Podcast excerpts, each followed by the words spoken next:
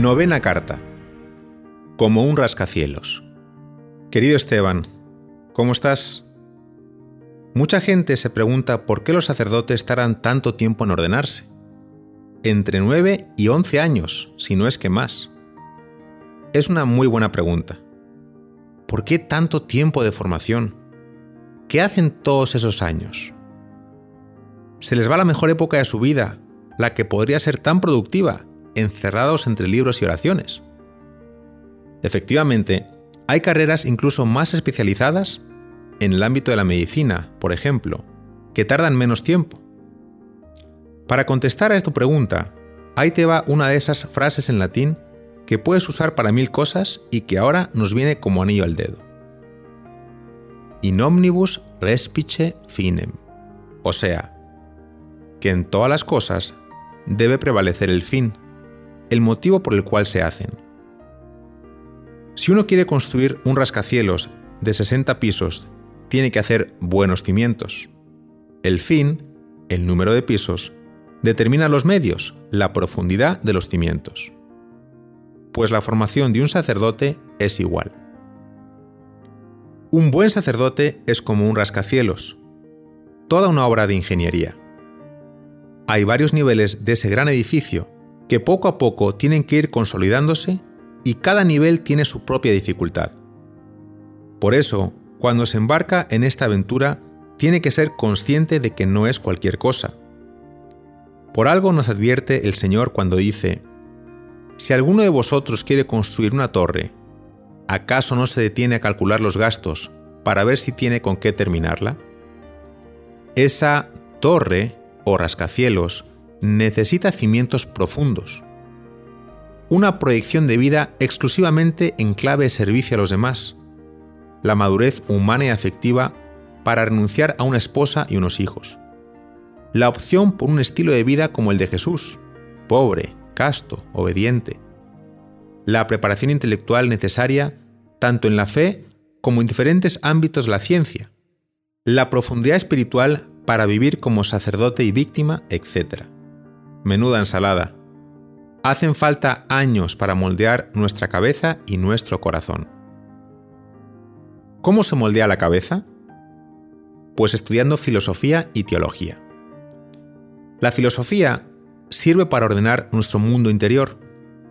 Entrena la mente a pensar bien y a fundamentar las ideas en principios sólidos. Me atrevería a decir que es como un lavado de cerebro o como un detox mental. ¿Cómo se hace esto? Escuchando, leyendo, dialogando con los grandes pensadores de todos los tiempos. Al no ser muchos de ellos creyentes, te enseñan a usar el poder de la razón y descubrir toda su potencialidad. Y luego está la teología, para estudiar todo lo que Dios ha querido decirnos a través de la historia de la humanidad, de la Biblia y de los grandes hombres de fe. Cuando eres capaz de combinar bien lo que aprendes por la razón y lo que te enseña la fe, llegas a formarte una idea súper interesante de la vida, del mundo y de los hombres. Es una gran experiencia que te capacita para orientar a las personas en un mundo tan confuso. ¿Y el corazón cómo se moldea? Es algo más elaborado. Tener un corazón que sienta como el de Jesús no es nada fácil pero es lo más importante para un sacerdote. Hay que hacer un esfuerzo por asimilar el Evangelio lo mejor posible, que viene a ser algo así como la regla suprema, el referente de toda la vida de cualquier sacerdote. Leyendo y orando con el Evangelio, comienzas a preguntarte, ¿este modo de comportarme, de pensar, de reaccionar, es evangélico o no? ¿Qué haría Jesús aquí? Los que sienten un llamado al sacerdocio dentro de una congregación o grupo religioso se encuentran además con una especie de segunda regla que hace hincapié en un aspecto de la personalidad y de la misión de Jesús. A esto en la Iglesia se le llama carisma.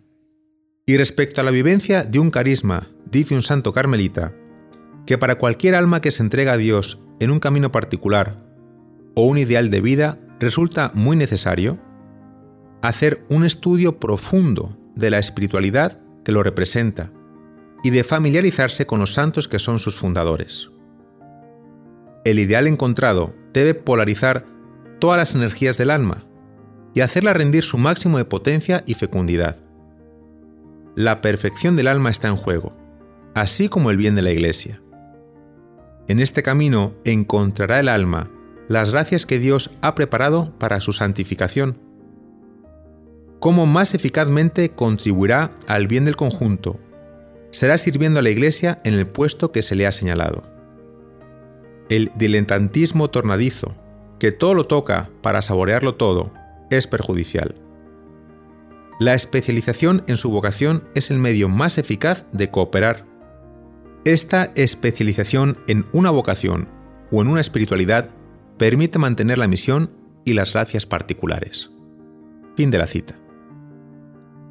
Junto a los estudios de filosofía y teología está lo que llamamos ascesis. Es un sinónimo de disciplina, pero vivida por amor a Jesús. Porque es impensable que uno pueda crecer en las virtudes, la oración, el amor al prójimo, etc., confiando solo en la acción del Espíritu Santo y sin poner lo que está de su parte. San Juan Pablo II decía que solo quien en nombre del amor sabe ser exigente consigo mismo puede exigir amor a los demás, porque el amor es exigente. Fin de la cita. Podría hablarte de más cosas, pero esto sería lo más esencial. De todas formas, no quiero dejar de advertirte que en todo este proceso de llegar a ser sacerdote hay un individuo que no está nada interesado en que sea santo el diablo. Es tan listo que no solo busca tentarnos con lo malo, sino también con lo bueno. Y cuando ve a un joven con ganas de ser santo, hace todo lo posible por retrasarlo o impedirle crecer durante sus años de formación. ¿Cómo lo hace? Con lo que llamamos narcisismo espiritual. Y pasa mucho en el seminario. Consiste en querer estudiar, vivir el Evangelio cumplir con las normas o imponerse una disciplina, no tanto como preparación para servir a los demás, sino para sentirse bien con uno mismo. Un auténtico peligro. Para terminar, la Iglesia, que es muy sabia, ha querido dejar a todos los sacerdotes del mundo un gran modelo a seguir en la persona de San Juan María Vianney, un sacerdote muy humilde, párroco de un pueblito llamado Ars, en Francia a punto estuvieron de sacarlo del seminario debido a su poca capacidad intelectual. Pero por su amor a las almas y su capacidad de sacrificio, acabó siendo el patrón universal de todos los sacerdotes.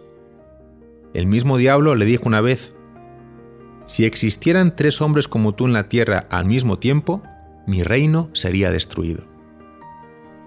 Él supo afrontar su formación centrado en lo más importante, amar a Jesús y a los demás con todo su corazón. Cuando estamos construyendo ese rascacielos, formar un corazón como el de Jesús, lleno de mansedumbre, humildad y disponibilidad, es el cimiento más importante de todos, querido Esteban.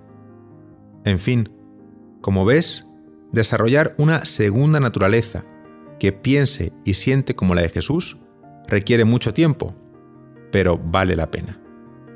Un abrazo muy fuerte.